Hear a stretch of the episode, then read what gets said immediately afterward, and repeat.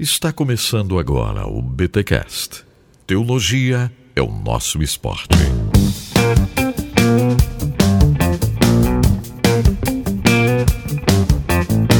Muito bem, muito bem, muito bem. Começa mais um BT Cash, de número 321. Eu sou o Rodrigo Bibo e eu estou aqui com a minha criadora. e eu sou Victor Fontana e quando eu era web crente no comecinho, a internet era tudo mato. Eu só não sabia que eu ia ser chamado de web crente um dia. Olha aí, quando eu cheguei era tudo mato. É igual o Windows 97, né, cara? Pior que era mato mesmo, né? Cara, eu, era 3.1, 3.1, cara. Ai, ai, ai, e eu sou Douglas Araújo, eu sou web crente, mas eu não sou youtuber. Meu Deus, o cara nega, mano. O cara nega.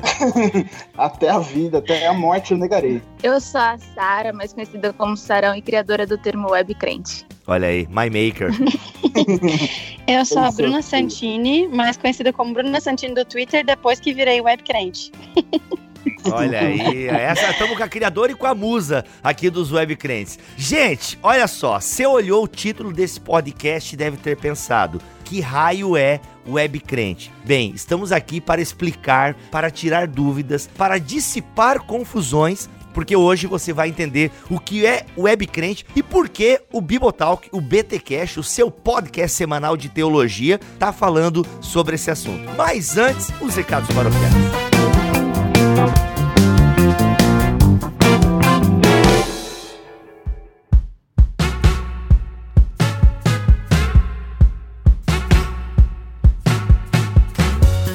Recados paroquiais dessa semana, o primeiro do ano. Presta atenção que tem muita coisa para eu falar, mas eu vou falar rapidinho. O Tuller nem tá acelerando o meu áudio, eu falo rápido assim mesmo que eu tô empolgado, gente.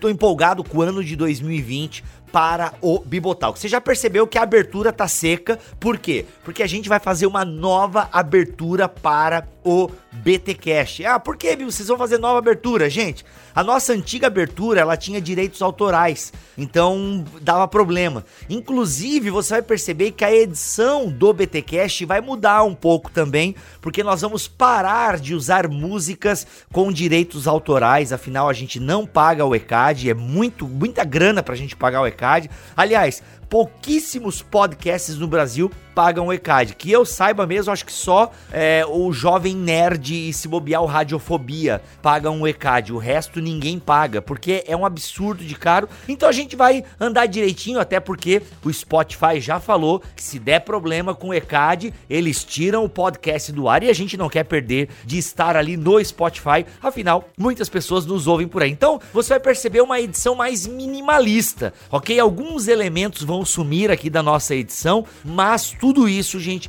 para que a gente não seja aí é, criminalizado, para que a gente não sofra nenhum strike, nenhum problema com a edição do nosso podcast. O que eu posso garantir para você é que a edição vai continuar tendo qualidade e, acima de tudo, o nosso bate-papo continuará sendo edificante. Mas o ano de 2020 marca algumas mudanças então aqui no BTcast e também no Bibotalk. Por quê? Você já entrou no nosso site? Sério, dá uma entradinha lá em bibotalk.com, meu querido. Dá uma olhada no nosso novo site que a Jennifer e o Caio fizeram para nós. Um site mais funcional, bonitão, para você que ouve, né, pelo site o podcast, ficou ainda mais fácil de ouvir. Agora deixa eu dizer um negócio para você. Você que ouve os nossos podcasts no site ou no YouTube. Sabia que você pode pode ouvir ou no Spotify ou no Deezer, ou você pode instalar um aplicativo de podcast no seu celular, como Podcast Addict, Castbox, por exemplo, e você consegue baixar o, o, episódio, ouvir quando estiver offline. Já experimentou? É mão na roda, super recomendo. E além de nós termos um site novo, galera, o Caio, ele fez também uma nova identidade visual para o Bibotalk. Galera, é uma, uma palma aí, aí ó, palmas para o Caio e palmas para a Jennifer também, que fez um site aí super funcional. Galera, estamos de cara nova, site novo, logo nova e sim, teremos camiseta do Bibotalk. Fique ligado que nas próximas semanas estaremos lançando aí a pré-venda das nossas camisetas do Bibotalk, que até que enfim vai sair, rapaz. Olha aí, tô feliz demais com os novos caminhos que o Bibotalk está tomando. Vai ter muito podcast esse ano, então se prepara, fica com a gente porque vai vir muita coisa boa. Gente, olha só, Por falar em coisa boa, o BTD. Quando vai ser o BTD original deste ano? A data está perto de ser definida, ou vai ser 25 de julho ou 1 de agosto, ainda não sei. Final de janeiro saberei, ok? Final de janeiro saberei. Mas você já pode anotar aí na sua agenda, você que é do Paraná, temos um BTD em Londrina, agora no início do ano, dia 14 de março. Anota aí, você paranaense ou você que mora perto de Londrina, ok? Dia 14 de março, nós teremos o BTD em Londrina. O link para você se inscrever nesse BTD já está aqui na descrição deste podcast. Se liga, BTD em Londrina. Olha só outra data que eu já tenho confirmada aqui: 15 de agosto, BTD em Curitiba. BTD em Curitiba, tá? BTD em Curitiba já confirmado dia 15 de agosto. E o BTD original, eu ainda não tenho a data, mas vai ser entre aquelas duas que eu passei anteriormente. Gente, é o seguinte, Mantenedores, já ouviram o BTcast M que eu lancei no final do ano passado sobre o coração do pregador? Se você é mantenedor, não recebeu o link, não ouviu o episódio, cara, ouve porque tá muito bom. E se você não recebeu o link, dá uma olhadinha aí no lixeiro, no spam, porque quem manda esses links é o mantenedores@bibotalk.com, OK? É a Camila que usa este e-mail. Caso você não tenha recebido, mande um e-mail para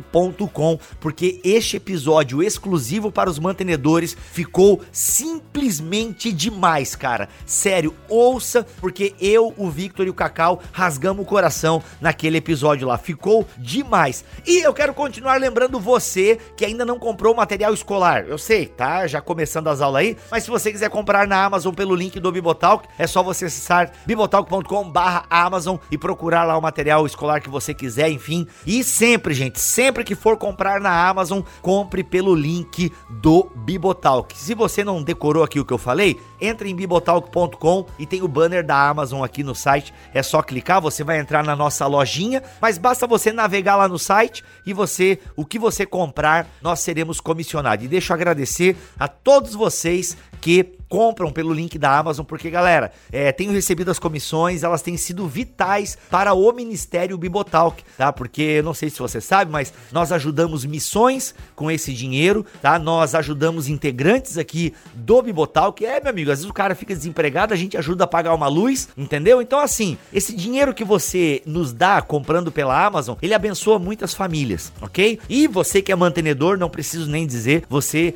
sustenta essa obra e nos ajuda a chegar mais longe. É isso, gente. Empolgado, falei demais, muitas coisas, mas é isso. Vamos para este BTcast que, ó, é o assunto do momento. E o da semana que vem, meu Deus, gente, ó, a gente já gravou alguns episódios para esse ano. Rapaz, só vem, só vem, só vem que tem muito podcast de qualidade esse ano.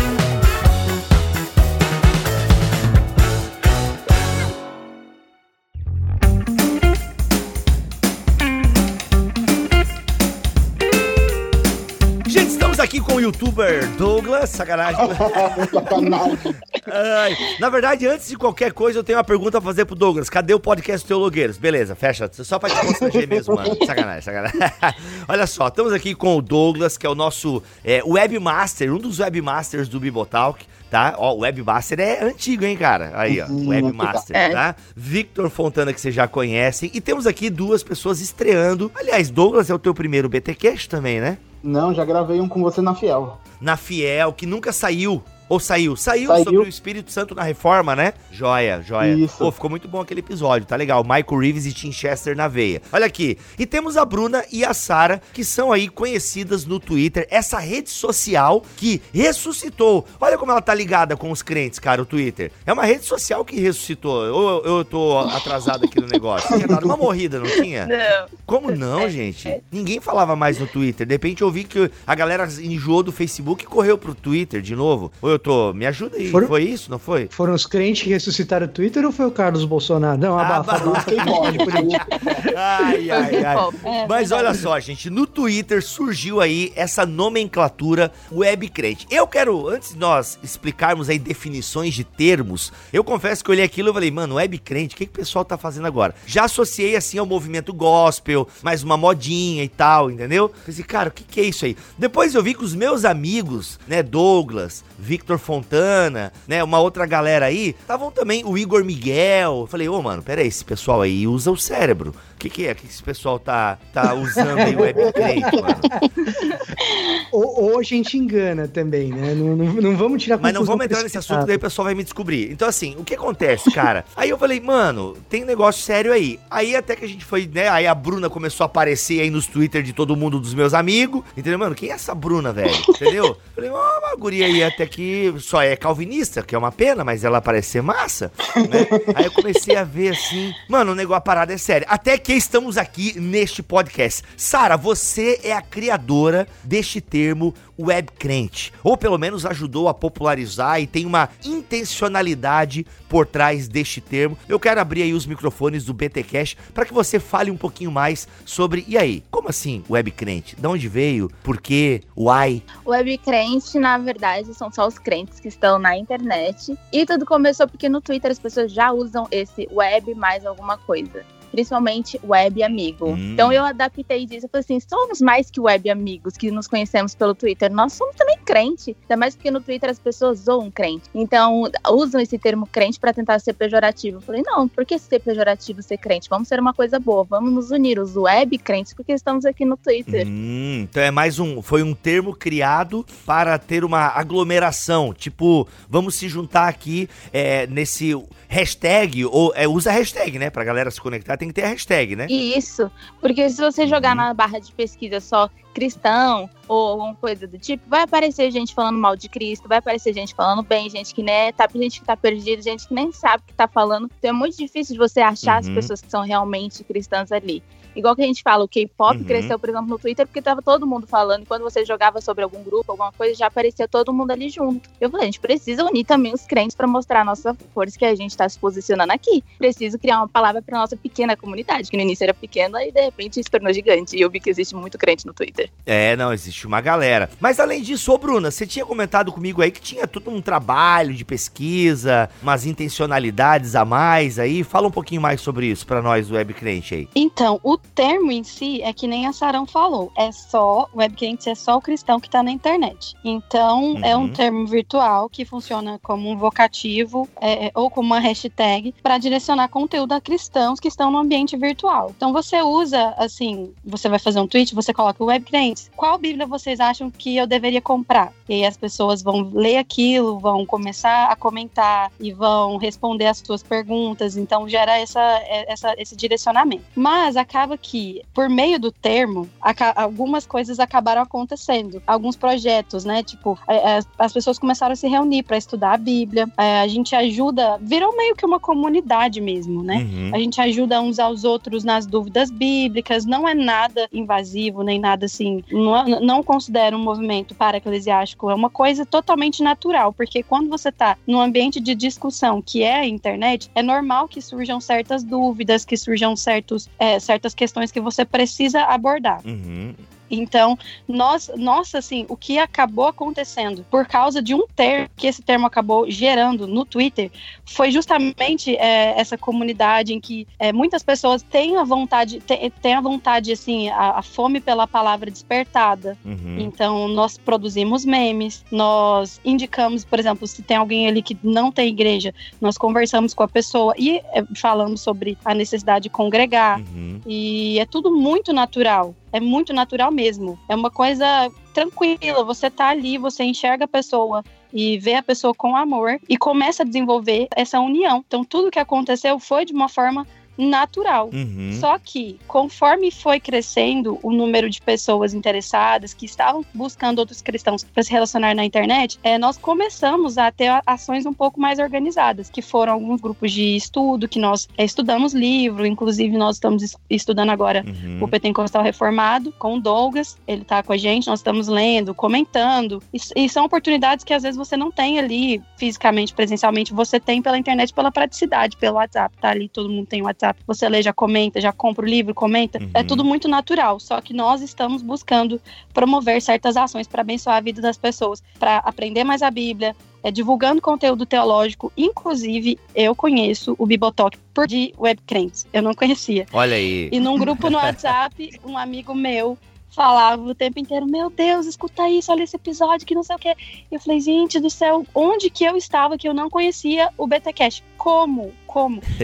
Foi por causa dos webcrentes. Então, essa, isso, e eu serei eternamente grato por isso. Porque eu fui é, apresentada conteúdo teológico de altíssima qualidade na internet, Uhum, que às vezes você uhum. não tem acesso, assim, na sua igreja, alguma coisa assim. A internet, ela é um, um bom veículo para isso. Sim. É, e assim, e aí tem um outro negócio que eu acho que é interessante até pontuar, porque assim, o mesmo lance que talvez a galera da hashtag webcrentes do começo passou de ter um- uns caras chatos, tipo Douglas, que não gostava do termo e tal. Mas é, é curioso como a internet, como a internet é terra de ninguém, como se produz muito conteúdo ruim. e, o- e- e, cara, o Twitter é um instrumento de propagação de teorias da conspiração e etc. né? É impressionante o quanto que você cria primeiro a má fama para depois você desconstruir a má fama de algo, para depois o cara levar em consideração assim, não, acho que esse cara é legal, apesar dele estar na internet. Então, assim, a gente no, no BTcast passou ou passa pelas mesmas coisas, eu com o meu canal passo pela mesma coisa. Ah, é teólogo de internet, é teólogo do YouTube, né? esse cara aí não, entendeu? Nossa. É, é, não, acontece. E, e, e, assim, direto. não, e assim, cara, num certo sentido, a gente tem que estar preparado para acontecer, porque vai. A hora que você sai pro offline, isso vai acontecer. Segunda coisa, é a hora também que você tem que olhar para os resultados do seu trabalho de produzir conteúdo teológico, barra, bíblico, barra, de estilo de vida cristão, é, barra, qualquer outra coisa do gênero aí de conteúdo que seja voltado para o público cristão, que gera bênção na vida das pessoas. E eu e pelo menos a minha experiência foi, foi meio que engraçada, porque como que eu descobri webcrentes? Começaram a me marcar. Eu falei, nossa, estão me, tão me marcando nesse negócio aqui, né? Uhum. E aí começaram a me marcar que assim, ah, tamo com dúvida de não sei o que, tamo com dúvida de não sei o que lá. O que, que você acha disso? O que você acha daquilo, né? E quem tava me marcando é uma turma que eu conheço, tipo de mantenedores de Bibotalk, sabe? Olha aí. Então falando. É, então, pois é. Ou de mantenedores ou de pessoas que são é, meio que fazem parte da, da turma, tipo Gabriela em Carmo, sabe? Sei. Uhum, uhum. E aí, a mesma coisa que você falou do, pô, essa galera tem cérebro, foi a minha reação. Falei, pô, Gabriela tá nisso daí, Uhum. isso aí, é- isso aí é um negócio bom, entendeu? Que, que a Gabriela não é tonta, não é uma pessoa boba, é uma pessoa que pensa e pensa bastante, né? E não é pouco, é inteligente e não é pouco. Então, assim, pra mim foi um negócio assim também, opa, esse aí é um negócio interessante, deixa eu ver o que que é, né? E aí, quando eu fui ver o tipo de publicação, o tipo de postagem, cara, eu fiquei muito admirado. Eu fiquei muito admirado, porque era uma turma nova de idade, né? E a gente que é meio dinossauro da internet, às vezes a gente. É, às, vezes, a gente- às- às vezes a gente tem um preconceito também com a turma mais nova de idade que tá chegando. Ah, esses centennials aí estão atrapalhando tudo. Esse o quê? Centennials? Meu Deus. Centennials. Não é mais os millennials mais, não é mais os millennials mais. Ok, boomer. Que é a e aí eu comecei a olhar e falei, cara, galera madura, boa de conversar. Outro cara que eu vi que tava envolvido, ah, José Guilherme Piton lá. O Piton, é- o único problema do Piton é gostar do Douglas. Fora isso, Fora isso, eu falei, pô, cara bacana, ele tá no meio desse negócio e tal. E quando eu fui ver, realmente, as publicações eram bacanas, de repente, depois de um tempo, começaram a levantar algumas hashtags, assim, muito maduras. Cadê o Teologia das Minas aí, webcrentes? Tem que levantar essa hashtag de novo, não deixar ela morrer. Precisa. Né? Teologia das Minas. Então, assim, existe vida inteligente na internet. E se você não ocupa esse espaço, fica um vácuo e alguém ocupa. Então, o que, que acontece? É melhor que as pessoas que têm cérebro, vamos colocar assim, mas as pessoas que usam o cérebro, as pessoas que estão produzindo bom conteúdo. E a vantagem do Twitter é, esse também, é essa também, né? Produzir conteúdo para o Twitter é muito rápido, é muito veloz, você não precisa de nenhum investimento financeiro, enfim. Então, as pessoas que têm capacidade boa têm que ocupar o espaço, porque se você não ocupa o espaço, alguém vai ocupar. E quem ocupa quando a gente não tá lá, geralmente não é coisa boa. E não vinha sendo. É Satanás. Não sei, não sei, não Satanás. vou entrar nesse mérito. Mas não vinha sendo. Mente vazia, não conhece, cara? Mente É, vazia então- precisa do diabo, pô. Sim. E Twitter vazio é o É porque justamente essa questão do, do Twitter, que o Bibo começou falando sobre como tava meio que down, né? Assim, ninguém tava com muito interesse no Twitter antes. Mas o Twitter é uma rede social muito poderosa. Muito poderosa mesmo. Porque tem a quantidade de formadores de opinião que está lá é gigantesca. Não é à toa que ajudou na eleição de dois presidentes, né? Tanto do, dos Estados Unidos quanto do Brasil. Então lá é um ambiente que, que assim, que há discussão política, que funciona por meio de agrupamentos movidos por ideias, né? Ou identificações em comum. Então é, é assim que funciona o Twitter, né? Também como é o caso da Sarah, que ela pode falar melhor que eu, que é o K-pop, como o Twitter alavancou a indústria coreana musical a ponto de uhum. se tornar equivalente à indústria americana, que é algo assim inédito e é um site de, de discussão, né? Que nós somos obrigados a conviver com pensamentos diferentes dos nossos e, e assim por causa disso, de diversas formas, as nossas convicções são testadas mas é, não deixa de ser um ambiente perigoso, principalmente para os jovens. E o que, que a gente escuta muito? Muitos jovens falam, na verdade, a experiência geral do Twitter. Criei a conta, abandonei, depois voltei com tudo. Todo mundo é, fala que é assim, a experiência com o Twitter é, é dessa maneira. Você cria, ah, não, que preguiça, não quero mais. E aí depois, quando você volta, você pega o jeito da coisa. Onde entra os web crentes nisso? Porque muitos jovens cristãos abandonaram o Twitter por causa da quantidade de conteúdo pornográfico. O Twitter é uma rede social que não proíbe conteúdo pornográfico e isso é um perigo. E aí, o que, que acontece? Seguindo amigos, pessoas que conhecem, acabam que eles eram involuntariamente sendo expostos a. Quando esses jovens descobriram que existem cristãos que estão não só falando a palavra, mas brincando com a linguagem de memes e tudo mais, eles voltaram e começaram a encher a timeline de cristãos que eles não conhecem pessoalmente, mas que têm e que produzem um bom conteúdo. Então, isso mudou a experiência dos jovens na internet. E aí, por isso, vai no que o, o Vitor disse: que se a gente não se manifestar o bem, as a, a, o mal vai continuar ali. As coisas ruins, tóxicas vão, vão continuar ali. E nós precisamos, é o nosso papel de promover a palavra de Deus a ponto de fazer com que as pessoas não precisem ser contaminadas com, com essa, essa coisa que o Twitter tem, às vezes, sabe? Silenciar, tem, tem as ferramentas, né? De silenciar palavrão, de bloquear contas e tudo mais, mas é, a experiência que a gente vive hoje é essa, de troca de experiência, de ensinamentos e tudo mais. O Twitter é uma rede social diferente de outras. É, qualquer um pode ter voz no Twitter. Você não precisa ter milhares de seguidores igual em outras redes sociais. Você pode ser uma pessoa assim com um pouquinho de seguidores, você já consegue falar. Uhum. E uma coisa muito interessante do Twitter é que, como eu falei, ele também é diferente de outras redes sociais, porque lá as pessoas mostram mais o lado delas vulnerável. Então elas falam que elas querem se matar, que elas não estão bem, elas são muito mais vulneráveis porque não tem família ali perto. É uma rede social diferente de todas as outras, então elas não se mascaram, mas elas mostram mesmo os problemas que elas estão passando. Então eu via muito ali as pessoas, ai, hoje eu quero me matar, ontem eu pensei em suicídio, aí em seguida a pessoa mesma pessoa está postando pornografia. Uhum. Então a gente via como faltava é, cristãos ali se posicionando, porque não tem ninguém ali com uma voz ativa, ninguém se importava com isso. Achava que realmente só tinha criança ali no Twitter. E é, mesmo se for só criança, a gente precisa ensinar essas pessoas, instruir desde que você for jovem,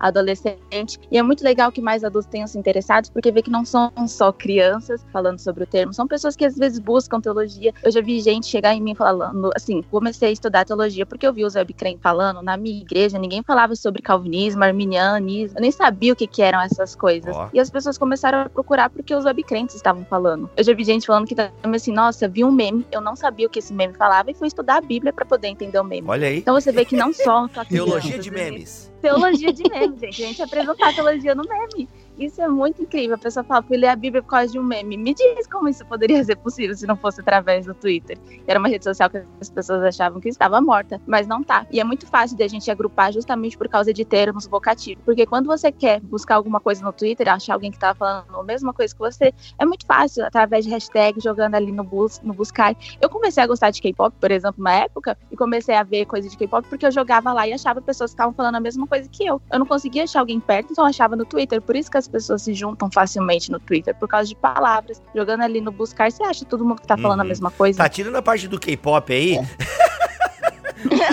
que, que inclusive tá no trending, que inclusive tá, Tá no trending mesmo, agora. Ai, ai, ai. Sim. Fala lá, Douglas. Eu acho que até diferente de outras redes, é, o Twitter tem uma, uma característica que ajuda muito no trabalho do- dos webcrentes. Porque é o seguinte, quando você parte para o Facebook, se você quer alcançar as pessoas e quer que as pessoas vejam aquilo que você está falando, hoje você tem que impulsionar. Você tem que impulsionar o negócio para ele chegar nas pessoas que te curtem e nas que não te curtem. É, no YouTube, o YouTube te mostra aquilo que você gosta de ver. Então ele não vai te recomendar um negócio que é distante daquilo que você normalmente assiste. Ele sempre tá vendo o que você assiste e te recomendando o que pessoas que assistem a mesma coisa que você estão assistindo. E o Twitter é diferente disso, porque o algoritmo dele funciona de forma diferente, porque ele te mostra qualquer coisa. Ele te mostra o que pessoas que você segue estão curtindo, o que pessoas que você seguem estão seguindo e o que elas estão vendo. Então você acaba vendo de tudo na timeline do Twitter. Você começa a ver coisas que você normalmente curtiria ou coisas que você não tá sabendo e você fica sabendo do que tá acontecendo porque alguém que você segue segue alguém que tá falando daquilo. Então quando se fala do- dos webcrentes, o negócio aparece é, parece monstruoso porque você começa a ver em todo lugar. Então, por exemplo, a Bruna aparece no Twitter de todo mundo. Todo mundo sabe quem a Bruna é porque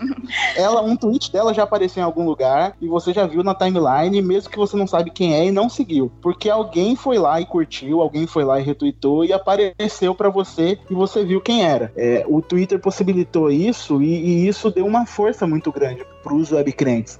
Porque o que eles estão falando, as hashtags que sobem, a primeira hashtag que fizeram é de conta pra eles, que foi um trabalho que a Bruna e alguns outros amigos fizeram Uhum. pra poder é, impulsionar o testemunho das pessoas e as pessoas que não são cristãs, é, ou até as que são cristãs também, ouvirem o testemunho de coisas que aconteceram na vida das pessoas. E daqui a pouco o Twitter todo tava falando sobre aquilo e chegou nos trending topics, era o segundo lugar no trending topics do Twitter, porque todo mundo tava falando sobre aquilo. Do Twitter vezes- brasileiro inteiro. Exato. Uhum. Caraca, Isso. sério isso daí? Chegou no segundo lugar dos trending topics. Todo mundo contando seus testemunhos. Mano, que massa, velho. Só não foi primeiro, porque Ô, o primeiro louco. lugar era o lançamento de um iPhone. Aí É é doido. pouco de... É. É, Mas é, vai, é, quase. chegou em lugar do lançamento do iPhone. Isso é, é um feito muito grande. Caraca, mano, parabéns, poxa. Olha aí, eu, eu- ó, eu, eu- na época eu não devia levar a sério, eu devia ter contado meu testemunho. Poxa, é sem graça, mas eu tava lá, né? Né? E. E assim, você chegar nos trending topics com uma coisa positiva, com algo que seja legal, qualquer coisa que Isso. seja, é super difícil. Você Muito. chega nos trending topics com uma coisa polêmica, você chega no- nos Uhum. trending topics com uma notícia bombástica, você chega nos trending topics porque você é muito grande, como é o caso do iPhone, a Apple é gigantesca, você chega nos trending topics por causa disso, porque existe uma antecipação muito grande, porque você é Star Wars, alguma coisa do gênero. Agora, você pegar uma coisa totalmente orgânica, sem impulsionamento nenhum, partindo de contas que são, assim, de maneira geral, contas pequenas e médias. Não Sim. tem nenhum gigante. A Bruna é grande para os nossos padrões, ela tem 60 mil, mas ela não é uma Rafinha Bastos, Não. né? entendeu? Ela não é o Danilo Ela Gentili. é mais baixa também, né? Ah, é. Consideravelmente. Ah, é, Eu diria que todos somos. É né? verdade. o Douglas é mais largo. Mas é um pouco justamente- menos- talvez Eu um pouco menos o alto. Douglas. É, o Douglas, porque o Douglas é o Cauê Moura do mundo gospel. Mas, mas você chegar, pegar um grupo de pessoas normais, entre aspas, vai, não tem nenhum influenciador, e com um negócio, uma pauta super positiva, que é tipo contar testemunhos do que Jesus fez na vida de alguém, né? E você chegar nos trending topics do Brasil é porque isso é porque isso alcançou uma relevância, é porque isso foi bem feito, é, é porque foi bem organizado, porque foi bem pensado e, sobretudo, porque as pessoas gostaram e foram abençoadas pelo negócio, entendeu? Uhum. Massa. É justamente isso. Vitor, e é o que a gente pontua muito. O que o Douglas falou a respeito da experiência do Twitter ser diferente das outras redes sociais é porque é um conteúdo ativo, né? No Instagram, no YouTube, no Facebook, você recebe. No Facebook nem tanto, mas principalmente no Instagram as pessoas estão cansadas porque elas só estão ali recebendo, recebendo de uma maneira passiva. No Twitter existe uma movimentação natural, né? Complementando com o que você disse a respeito de contas que às vezes não são tão expressivas, estarem conseguindo criar uma manifestação, eu acho que nada mais explica o espírito assim dos web crentes do que isso, porque não é sobre uma pessoa, não é sobre um famoso, não é sobre o, o, o maioral, não. São é a comunidade, são cristãos que se unem a respeito de algo, algo. Até quando tem briga, tá todo mundo falando da mesma coisa. E aí, tá mesmo. E aí a gente fica, para, pelo amor de Deus, que eu não aguento mais esse assunto, mas é normal, porque a gente tá ali na união e discutindo sobre o mesmo assunto e cada um leva a sua experiência. E isso é muito bacana, Legal. porque te expõe a pensamentos que você não teria condição de assim, é, de ter contato se não fosse dessa maneira. E, como eu disse, a promoção de conteúdo teológico de altíssima qualidade é algo maravilhoso. Escreveu... E assim, ah. é, sim, e a questão do conta para eles foi incrível, incrível porque as pessoas perderam vergonha de testemunhar, porque existe um, a, tem gente que fica com vergonha de dar testemunho, de dar glória a Deus, principalmente na internet. Então, quando você impulsiona uma hashtag como essa, que não foi feita só por mim, foi feita por, por alguns amigos, o Flash na igreja, o Chapolin, a Sarão, Rafael, Matheus. Quando a gente impulsiona isso junto, as pessoas perdem a vergonha e vão acabar alcançando os não cristãos no Twitter. E é isso que a gente está preocupado também, porque como o Douglas disse, você não escolhe o que aparece para você na sua timeline. Então, é, se você retweetar alguma coisa falando sobre Jesus, quem te segue não é cristão, vai ler. E isso é muito sério. Isso é legal. Legal. E o legal da hashtag uhum. também, acho que conta para eles, foi justamente é, ser uma hashtag que as pessoas não sabiam exatamente o que, que era, não falava ali explicitamente Jesus. As pessoas clicaram por curiosidade e viram vários jovens mostrando quão Jesus era real ali na vida deles. E foi a primeira vez que eu vejo não só uma tag boa ali no Twitter, mas também uma tag falando sobre Jesus, onde eu não vi as pessoas criticando ou debochando porque no Twitter as pessoas fazem muito isso. Mas era a primeira vez que eu vi as pessoas que, mesmo que não são cristãs, achando bonito, jovens ali, adolescentes, mais gente adulta, contando testemunhos sem debochar, mas achando uma coisa legal, uma iniciativa muito interessante do que o Twitter promove. E você quer ver um outro negócio que foi fantástico? Há muito tempo eu não via um esforço interdenominacional como esse. Assim, gente, ó, gente da Assembleia, gente da Presbiteriana, gente da Batista, Sim, gente da Metodista, gente gente de igrejas que não são denominações famosas, cara da congregação ali da, do bairro dele, enfim, é, gente de tudo quanto é tradição evangélica, protestante, alguns católicos também, né? Uhum. De maneira saudável, e isso tem acontecido no Twitter. Eu acho que e, eu acho que esse é um dos grandes motivos que faz com que, assim, pelo menos a mim encha os olhos e me faça pensar que vale a pena falar sobre isso num BTcast e tal, porque é a casa Bibotal, que é uma casa que sempre prezou por essa pluralidade. Você pega o Bibo, que infelizmente é um arminiano, o que, que eu posso é, fazer, né? E aí ele, aí ele abre Tamo os... junto. É nós, viva Aí Arminio! Ele abre os braços. Uh, calvinista, origem pagã! Uh! Ar, Armínio, Armínio foi um dos melhores calvinistas, né? Mas ele, concordo, ele abre os concordo. braços para mim, ele, ele, abre os braços para mim, um reformado, entendeu? Então, assim, no, no Bibotal, que a gente preza por, essa, por esse esforço interdenominacional de diálogo e de aprendizado mútuo e de edificação mútua, e que, assim, às vezes eu vejo, aliás, acontece direto comigo, assim, o cara me manda direct no Instagram, me manda, ah, porque aqui na minha cidade as igrejas são muito divididas, eu queria começar um movimento e tal. E, cara, sem muito esforço, sem grandes pretensões, sem brigar com o pastor da tua igreja local, uhum. a galera foi lá, se reuniu no Twitter e fez, né? Foi, e foi um momento, assim, espetacular, na minha opinião, nesse sentido.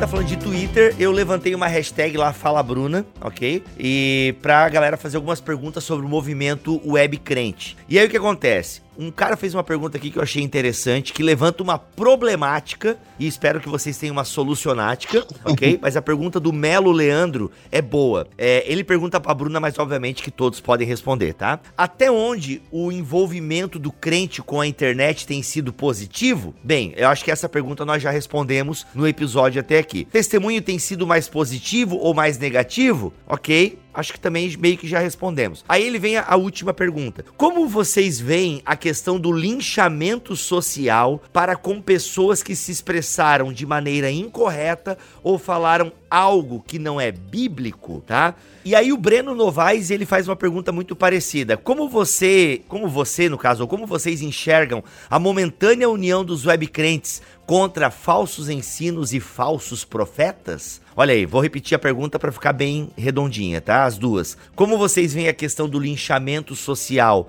para com pessoas que se expressaram de maneira incorreta ou falaram algo que não é bíblico? E o outro, o Breno, pergunta como vocês enxergam a momentânea união dos webcrentes contra falsos ensinos e falsos profetas? Achei interessante. Uhum. Muito. É. Primeiro, eu queria deixar assim bem claro que ser webcrente não é sinônimo de combater heresia pelo amor de Deus. Ser webcrente, na verdade, não é sinônimo de nada, é simplesmente ser cristão na internet. Agora, se alguns cristãos que estão na internet, alguns webcrentes fazem isso, é outra história, né? Só queria deixar isso muito claro, porque existem muitos conceitos errados na cabeça das pessoas sobre o que é ser webcrente. Eu até pontuei alguns é, quanto a isso. Não é combater heresia nem produzir qualquer tipo de, de conteúdo específico. Mas eu vejo essa questão de uma forma simples. Hoje nós estamos vivendo uma geração que pela primeira vez nós podemos reagir instantaneamente ao que acontece nas igrejas, nos palcos, nos altares. Nós estamos tendo essa oportunidade uhum. pela primeira vez, né? Porque a internet é um fenômeno recente, as redes sociais mais recente ainda. É. Então, nós ainda precisamos desenvolver uma forma saudável de lidar com essas nossas reações. Só que a partir do momento que nós estamos falando também de pastores, de cantores, de pessoas que usam a internet, que nasceram na internet, né? É, que pastores e igrejas que nasceram no ambiente virtual, que usam do ambiente virtual para poder levar suas mensagens, eu acho que a reação das pessoas é algo natural, porque nossa geração se expressa assim. E no Twitter, então, piorou. É assim que funciona, a gente twitta o que a gente pensa. É assim que, que é a dinâmica do Twitter. Como isso deve ser feito? Eu também acho que é algo que deve ser observado. Porque nós não controlamos ninguém. Esse é o primeiro ponto. Ninguém controla ninguém. Uhum. Só que eu vejo no meio dos webcrentes uma, uma algo que meio que se autorregula. Quando alguém passa do ponto, você pode ter certeza que sempre vai ter um outro webcrente falando aí, peraí, você passou do ponto, não é tão legal. Então isso acaba se autorregulando. É outra coisa que eu também percebo assim à distância. Mas aí que tá é, você pode, eu acho que não tem problema, você pode sim falar o que você não concorda. Você pode falar e se posicionar contra o que você não concorda, e isso não é um problema. Agora, o linchamento virtual é um problema também, é um problema sério, porque acaba passando do ponto e tudo mais. Eu, nos últimos dias, não vi uma expressão tão forte de linchamento virtual com o que aconteceu é, agora, ultimamente, né? Nós estamos gravando em dezembro e as pessoas que estão no Twitter agora sabem do que eu tô falando. Eu não vi exagero na maior parte das falas das pessoas. Não percebi. Eu, Bruna, pesquisei, olhei, não percebi. Uhum. Acontece? Acontece. Mas não acho válido você olhar só para isso enquanto existem coisas muito importantes sendo discutidas, sendo levar, trazidas à baila. Nós precisamos nos preocupar com a, a, mensagem. Caraca, trazidas à baila. Mano, eu falava isso na década. Nossa! É advogada, né? Advogada, né? Falei no juridiquês. respeita mas, a doutora, respeita a doutora. Mas eu é, mas eu realmente acho que nós não podemos deixar algumas pessoas que estão ali pela emoção, porque existem. O Twitter, eu brinco muito, eu falo que é uma rede social de surto. Sem o surto coletivo, o Twitter não existiria, porque lança um iPhone e todo mundo, meu Deus, o iPhone. Lança um CD novo, meu Deus, CD novo. É uma, é uma rede social de tudo surto e tem gente que não se controla, que acaba deixando as emoções ali passarem. Isso é verdade, mas essas poucas pessoas não podem e não vão diminuir diminuir a quantidade de pessoas que realmente têm compromisso com a palavra, que querem falar sobre a palavra uhum. de uma uhum. forma respeitosa. E eu sou Sim. totalmente contra de assim é, é, colocar todo mundo no mesmo saco. E eu não, eu não sou a favor disso. Acho que a gente teve algum, alguns casos, é, uns, uns meses atrás, onde a gente teve linchamento de, de gente. Teve gente que foi machucada, que foi atacada, assim, é, pessoalmente. Então a pessoa atacando o caráter, atacando família, atacando, assim, pessoalmente mesmo. Isso aconteceu em alguns casos. E aí a gente teve alguns mais recentes, onde deu para perceber que o negócio foi muito mais maduro. Onde a gente conseguia perceber que as pessoas estavam falando dos argumentos, e não da pessoa. Ninguém tava lá falando, olha aqui, mas a esposa dele, olha aqui, mas a, aqui a vida dele, olha aqui mais o que ele faz, olha o dinheiro e não sei o que. As pessoas estavam falando da fala. Sempre vai ter, sempre isso é inevitável gente que utiliza da, da comoção, do, da, do surto coletivo, para poder destruir, para poder falar mal, para poder atacar. Isso sempre acontece. E como a Bruna falou, a gente uhum. tem no, no, no, no Twitter, isso assim, é, pode ser visto na prática.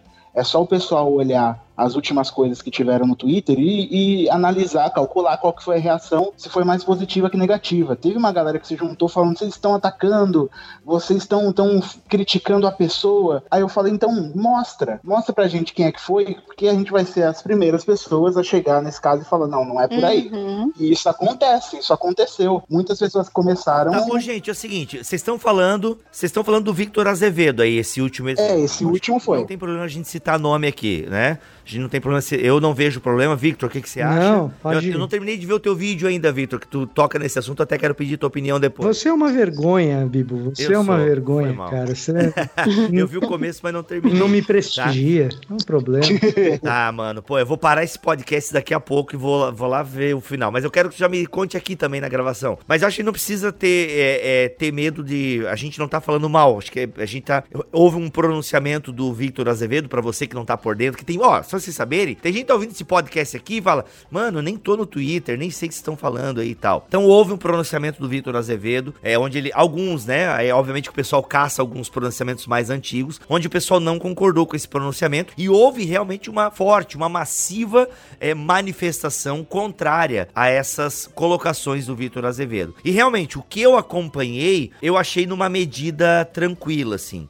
Diferente do que houve, eu acho que é o outra pessoa que vocês estão se referindo, é o Dave Leonardo. O Dave Leonardo. também falou Sim, algumas questões. E não gostei do que aconteceu com ele. É, ele falou algumas coisas que né, a gente não concorda. Acho que hoje em dia nem ele concorda, né? Eu sou amigo do Dave, não. eu converso com ele constantemente. Então, assim, e cara, foi uma coisa massiva em cima do Dave. Aí eu acho que realmente não é porque ele é meu amigo aqui agora, ah, tá passando pano no peito, tá defendendo o cara aí. Tá passando pano no peito, tá defendendo o cara. Cara, posso tá, fazer o quê? Né, o cara é meu amigo. Então, assim, é, tá, talvez esteja passando pano quente, mas realmente eu achei um pouco desmedido. Inclusive, o Vitor Fontana fez um vídeo contra. Contra não, né? Mas analisando a fala do Dave, que é. eu mandei pro Dave. Dave, ouve, cara, ó. E, e aí isso é uma coisa importante até de falar, porque meu vídeo não está mais no ar. É o único vídeo, é o, olha, de cento Passando e... pano. Por quê? Não, pelo contrário.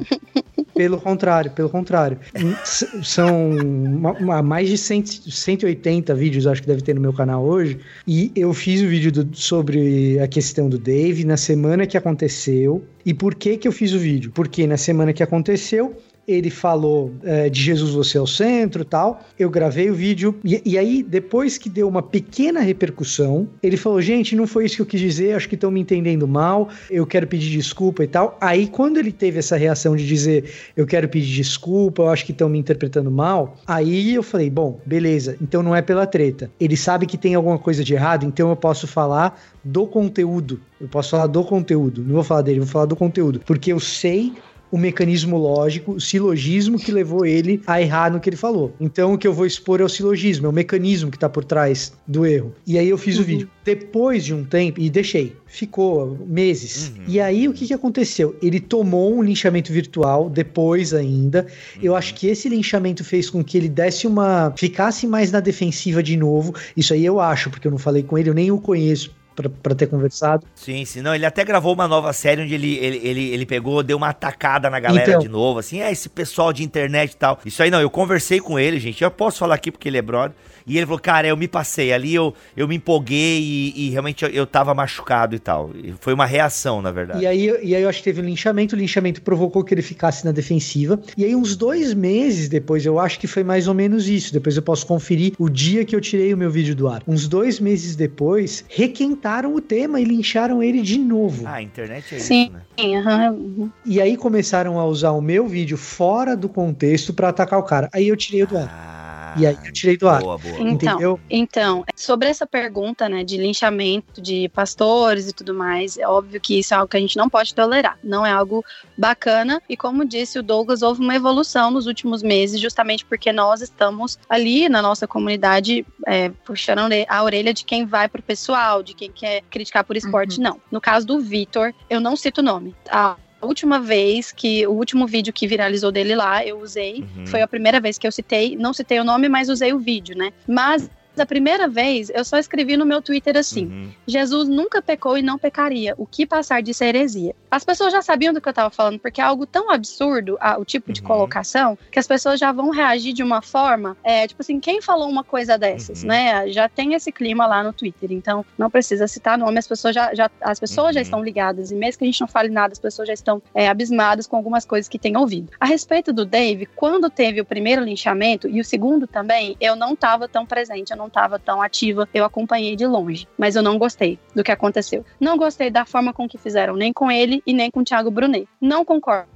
com muita coisa que o Thiago Brunet fala, mas eu não achei legal e nem achei bacana as intenções de quem estava querendo somente zombar dele e não discutir o que estava realmente sendo questionado ali. Agora, nesse mês passado, o pastor Angelo Basso lançou uma hashtag chamada Desafio da Unidade. Uhum. Quando ele propôs essa hashtag, eu topei de cara, uhum. porque era justamente no meio daquela bagunça de, de do Vitor e tudo mais, e aí eu falei, eu acho legal, porque as pessoas têm que entender que nós não somos contra pessoas, nós estamos falando falando sobre os ensinos, conversando, comentando, discutindo o que tem sido ensinado nas igrejas, principalmente por pastores mais jovens que são da nossa geração. E na minha opinião, eles perdem muito por não, não nos ouvir. Não adianta desprezar a voz que essas pessoas têm, porque eles falam com elas e eles têm que ouvi-las. Eu acho que é uma coisa que eles precisavam entender. Não adianta dizer que o Twitter tá cheio de gente, não vou nem dizer o que, que me falaram, uhum. né? Mas assim, não adianta desprezar a, os web crentes e as pessoas que estão lá e querer só que eles comprem, que eles escutem. Não. Somos é, pessoas, eu vim de uma geração que a minha mãe foi muito ferida pelo falso ensino. E a minha geração, a maioria das pessoas com quem eu converso também foram. Qual que é o remédio para isso? Conhecer a Bíblia. Conhecer a Bíblia, se envolver, é, estudar teologia, sim. E nós estamos acordando para isso. Acho que diferente de, do que as pessoas às vezes acham, é, os web crentes, as pessoas, os crentes que estão na internet e os crentes que estão no Twitter, eles não são crianças que não têm vida de igreja e não sabem do que estão falando ou fazendo. Não é isso. É, é só você ir conversar com as pessoas que estão lá, com as pessoas que estão falando e entender quais que são as, a, a vida delas e você vai perceber que é gente de igreja, gente que tem é, que cuida de missões na igreja, gente que cuida de grupo do louvor da igreja, gente que prega na igreja. A gente tem no meio da, da galera assim que eu conheço que são amigos próximos. Tem gente que, que lidera missões. Então você tem o Levi, o Levi que é missionário, você tem o Daniel que tá lá no Mevan, você tem um, monte de gente que tá fazendo um monte de coisa na igreja não é gente com tempo livre, né? Pra poder sair criticando e, e deixou o, o, jogo de Minecraft para poder falar mal de gente na internet. é entender que são pessoas, têm vida e que a preocupação dessas pessoas é genuína e que elas podem se ceder às vezes ou errar, mas isso é parte do processo pra gente amadurecer.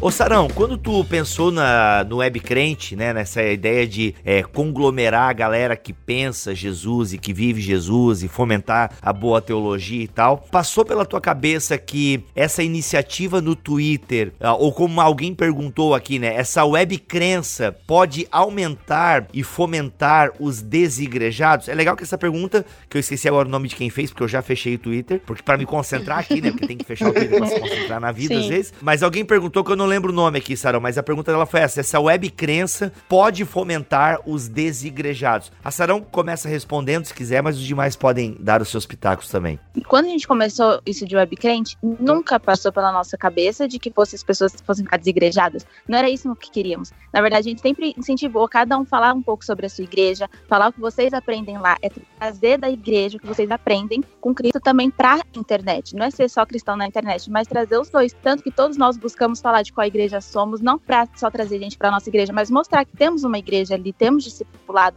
temos pastores, não somos rebeldes ali na internet. Não, nós entendemos a importância de congregar e falamos da importância de congregar. Então sempre falamos assim sobre igreja. Então não é o objetivo desigrejado. A gente entende que é importante igreja, importante ter pastor, importante ser ensinado, uhum. congregar, ter comunhão, e ser discipulado. Uhum. Não é coisa de desigrejado. E sabe o que, que é engraçado? Faz Não. o teste, entra no Twitter domingo. Tá vazio.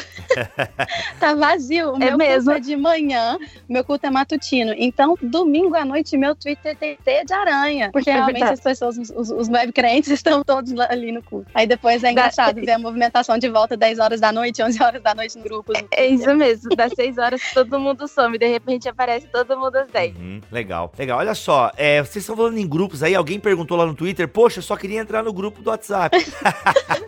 e aí, vocês fomentam. O WhatsApp é ruim, né, gente? Vamos pro Telegram, pelo amor de Deus, né? Vocês Ai, têm um sim. grande Tele- grupo Telegram é ruim, vamos pro. WhatsApp. Telegram é ruim. WhatsApp é muito melhor. Como o Telegram é ruim, vocês estão loucos? Quantas pessoas cabem num grupo do WhatsApp? Vai lá, web crente. 257. 57. Tá, quantos cabem no Telegram? Milhões? 7.500, eu acho. É. E é você uma quer me convencer que esse é um motivo pro Telegram ser bom? Justamente. Os GIF, os GIF são mais legal. Da onde? Os GIF. Os adesivos do WhatsApp, Bibo. É, eu só não fui Ah, pro Telegram mano. porque eu vou perder meus stickers. Aí Vocês é estão eu loucos. Ei, quem- qual é o aplicativo que você consegue acelerar o áudio? Não, esse, esse, esse de fato. Esse de fato é o Telegram.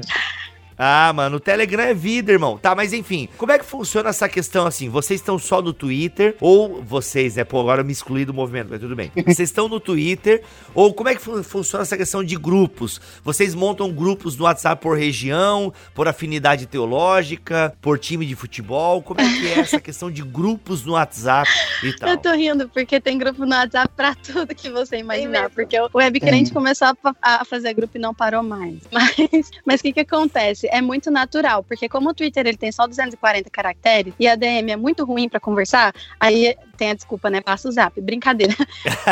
é, o inimigo mora no direct, cuidado. Pra ter- a gente monta os grupos pra ter mais liberdade pra comentar e tudo mais. Então, nós temos os nossos grupos, né? Eu tenho os meus amigos, são pessoas que conversam comigo sempre, que é, assim, que eu conheci no Twitter, mas que hoje fazem parte da minha vida, que assim, eu vou viajar pra vê-los, inclusive o senhor Vitor Fontana, né? é o meu amigo web crente, eu quero viajar Ó. pra encontrá-lo.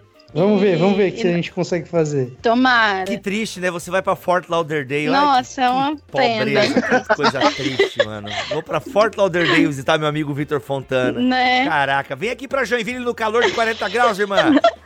Tô indo, se Deus quiser. E capaz que eu vou mesmo, hein? Tô falando. Mas assim, os Olha aí, grupos. olha, Itajaí é aqui do lado, ó. Você já visita o Mevan, que é aqui do lado. Meu, meu amigo Daniel do Mevan, mas enfim.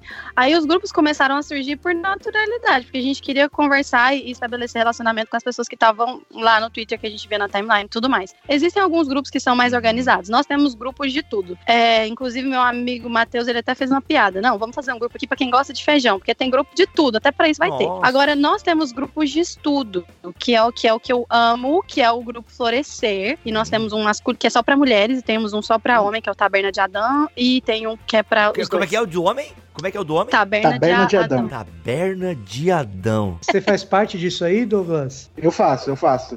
Inclusive, Mas- eu estudo lá de vez em quando. Mas, mas lá você responde, não? Eu... Ai, ai, ai. Mas, mas o grupo Florescer, hoje, com as meninas, nós temos já quase 3 mil meninas. Nós compartilhamos livros, é, a gente joga um trecho de um, de um livro, a gente fala, o que, que vocês acharam disso, meninos? Vamos conversar. Vamos conversar Quase sobre 3 feminismo. mil? Tá, peraí, peraí, gente. Mas como se cabe Meu só pai 270 do pessoas no grupo? Não. É uma lista Nossa. de transmissão? Nós temos- Nós temos oito. A Sarão tá comigo no Florescer. Nós temos oito grupos de WhatsApp. E aí nós cansamos. Eu falei, gente, vamos ter que ir pro Telegram, né, Sarão? Ela me. É. Ah! Vamos ter. Os oito, maiores. grupos, é, os oito grupos de WhatsApp continuam. Nós não planejamos fazer mais que gente. É uma loucura. O WhatsApp é muito, muito grupo. Mas aí nós somos pro Telegram e só no Telegram já temos, acho que, 600 meninas. Alguma coisa assim. Então nós compartilhamos, conversamos, respondemos. E, e, e foi muito legal, porque a gente troca experiências. E, e paralelo a isso, nós temos algum, três ou quatro grupos de chat. Não, na verdade, são seis. Nós, te- nós temos E um tem chat o Soma, bilíngue. né?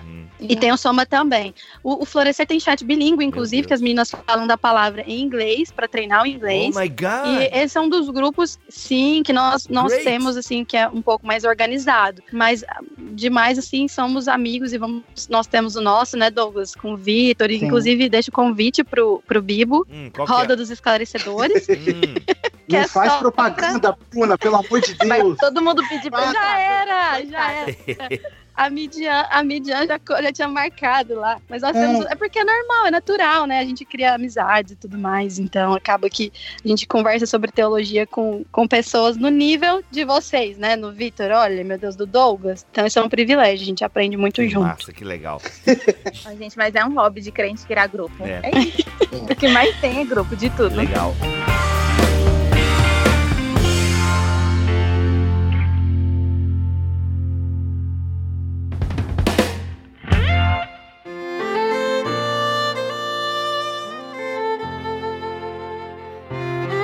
Gente, mas assim, tem um lance que é o seguinte: tem um monte de gente que confunde ainda, mesmo a gente já tendo falado todas as vezes aqui o que é o web crente, mas ainda tem muita gente que confunde. Então vamos lá. O que, que não é? O que, que não é? Vamos, vamos listar. O que, que não é? O que, que já te disseram de bizarro que você fala assim: não, não é possível que a pessoa ache que o web crente é isso, mas a pessoa acha. Categoria Então- de crente. O que, que é isso, meu Deus do céu? Uma categoria de. Que que, eu nem sei se existe, existem categorias, quais são. Porém, assim, Tem web crente não é frio, o crente morno que Deus vai vomitar, o crente quente. em cima do muro, Tem sim. 007. Tem, tem por aí.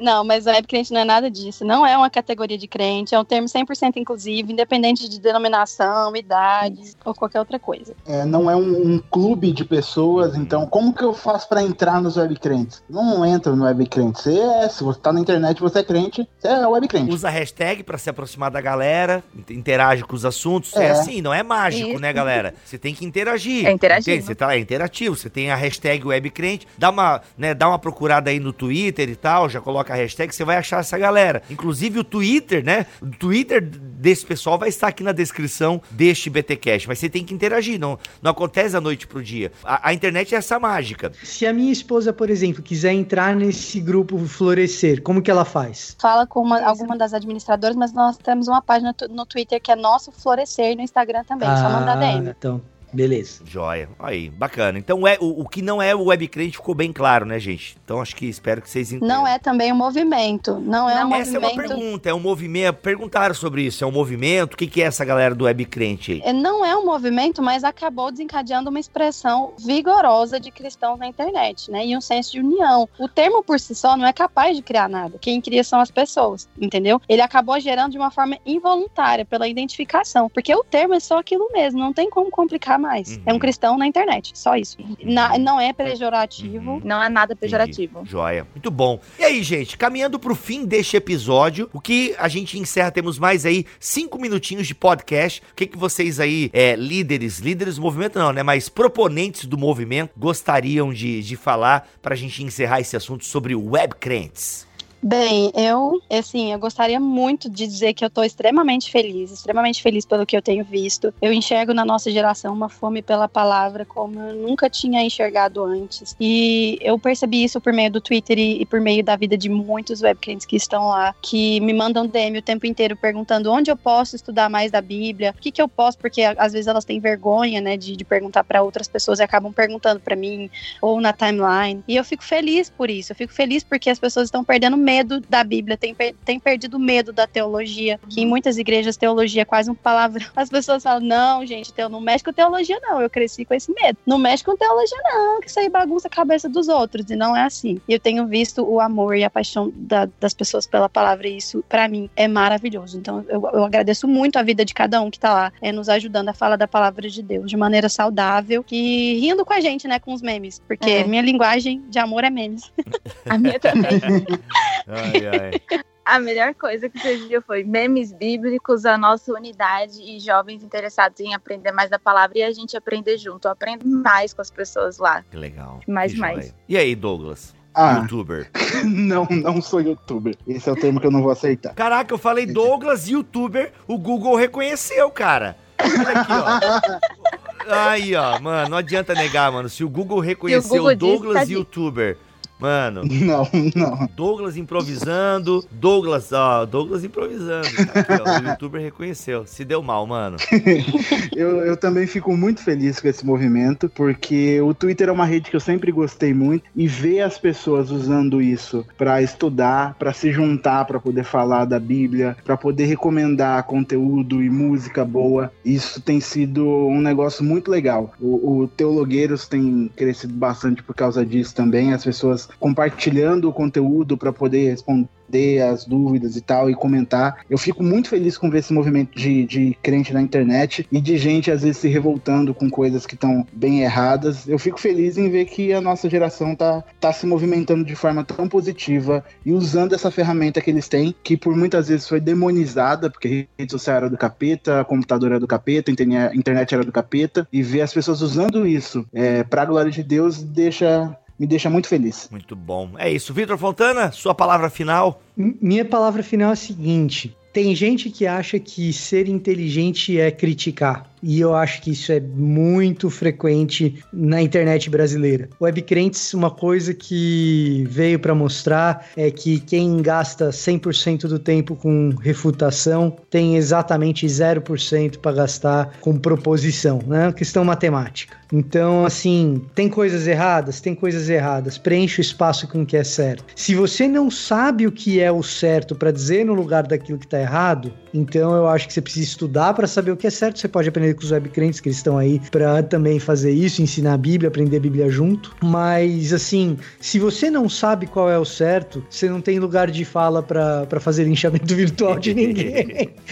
lugar de fala é ótimo, né? Lugar de fala é, é ótimo. Falando muito sério, eu, eu acho que é bem por aí. Se você ainda não sabe muito bem o que é certo, não participe de linchamentos virtuais. E outra coisa, falar coisa errada, cara, o Bibo produz conteúdo, eu produzo conteúdo. No BTcast aqui a gente tem espaço para você apontar os nossos erros e aí nos programas seguintes, inclusive, a gente pode ter a cabeça cortada por causa de um erro desse. Então, existe espaço para isso. Então, dê oportunidade para o cara se retratar. Uhum. Né? Agora, se o cara insiste no erro, não se retrata se você sabe qual é o certo, aponta. Então, é, é, vale, vale esse tipo de alerta, entendeu? Vale esse tipo de alerta. Vem tranquilo. suave na nave, suave na nave. É isso aí. Obrigada por isso, Vitor. Muito bom. Gente, é isso. Vocês agora ouviram, souberam um pouquinho do que são os web crentes, viu? Pode se envolver. É tudo gente boa, né? A maioria, pelo menos. Não se tem controle. Uma coisa que o Vitor falou uma parada uma vez, e é muito verdade. A gente produz um bom conteúdo aqui no Bibotal. A gente pelo menos acha e recebe testemunhos disso. Mas é incrível, tem gente, eu já recebi um e-mail onde o cara disse que o Bibotalk ajudou ele a sair da igreja, né? Porque ele, ele começou a ver um monte de coisa errada na igreja dele e o Bibotalk ajudou ele no ceticismo dele. Tipo, então aí, a gente não tem controle, né? Então, o que a gente fala e produz uhum. na internet realmente cai em todos os corações e ouvidos que procuram conteúdo e nem sempre a gente sabe o efeito e tem controle sobre o efeito que vai causar na pessoa. E se você é só um garotinho atrás de uma conta no Twitter, a responsabilidade é a mesma, porque pode acontecer a mesma coisa. Esse é o ponto. É, justamente. Sim. Então, é uhum. isso. O que a gente quis aqui com esse episódio é mostrar que existem pessoas saudáveis, crentes saudáveis, que congregam em igrejas locais e que estão por trás do movimento. O objetivo foi justamente esse. Tá bom? Sarão, obrigado pela iniciativa, por ter criado o termo e ter pensado nisso. Muito obrigado pela sua visita aqui no BTcast. Eu fico muito feliz, muito mesmo, de verdade. Glória a Deus por tudo isso, eu nunca imaginei que fosse chegar tão longe. Legal. Amém. Olha só, que E esse BTcast, pelo menos, você deve, vai ouvir, né? Boa, Quem sabe se consigo ouvir outros aí. ai, ai, ai. Bruna, muito obrigado pela tua presença aqui, querida. Valeu por estar tá ajudando aí o movimento aí pra frente. Muito obrigada, eu que agradeço. Como diz Daniel, Papa dos Web Crentes. Ó, oh, meu, que papo ausente. Vou ter que entrar no grupo lá pra ver o que, que vocês estão fazendo, tá? Douglas, volta Teologueiros. Vai voltar, vai voltar o podcast. Então, tá bom. É isso. E Vitor Fontana, parceiro da casa, tamo junto. Até a próxima, bro. É isso, gente. Vamos ficando por aqui. Até o próximo BTcast, se Deus quiser e assim permitir. É nós.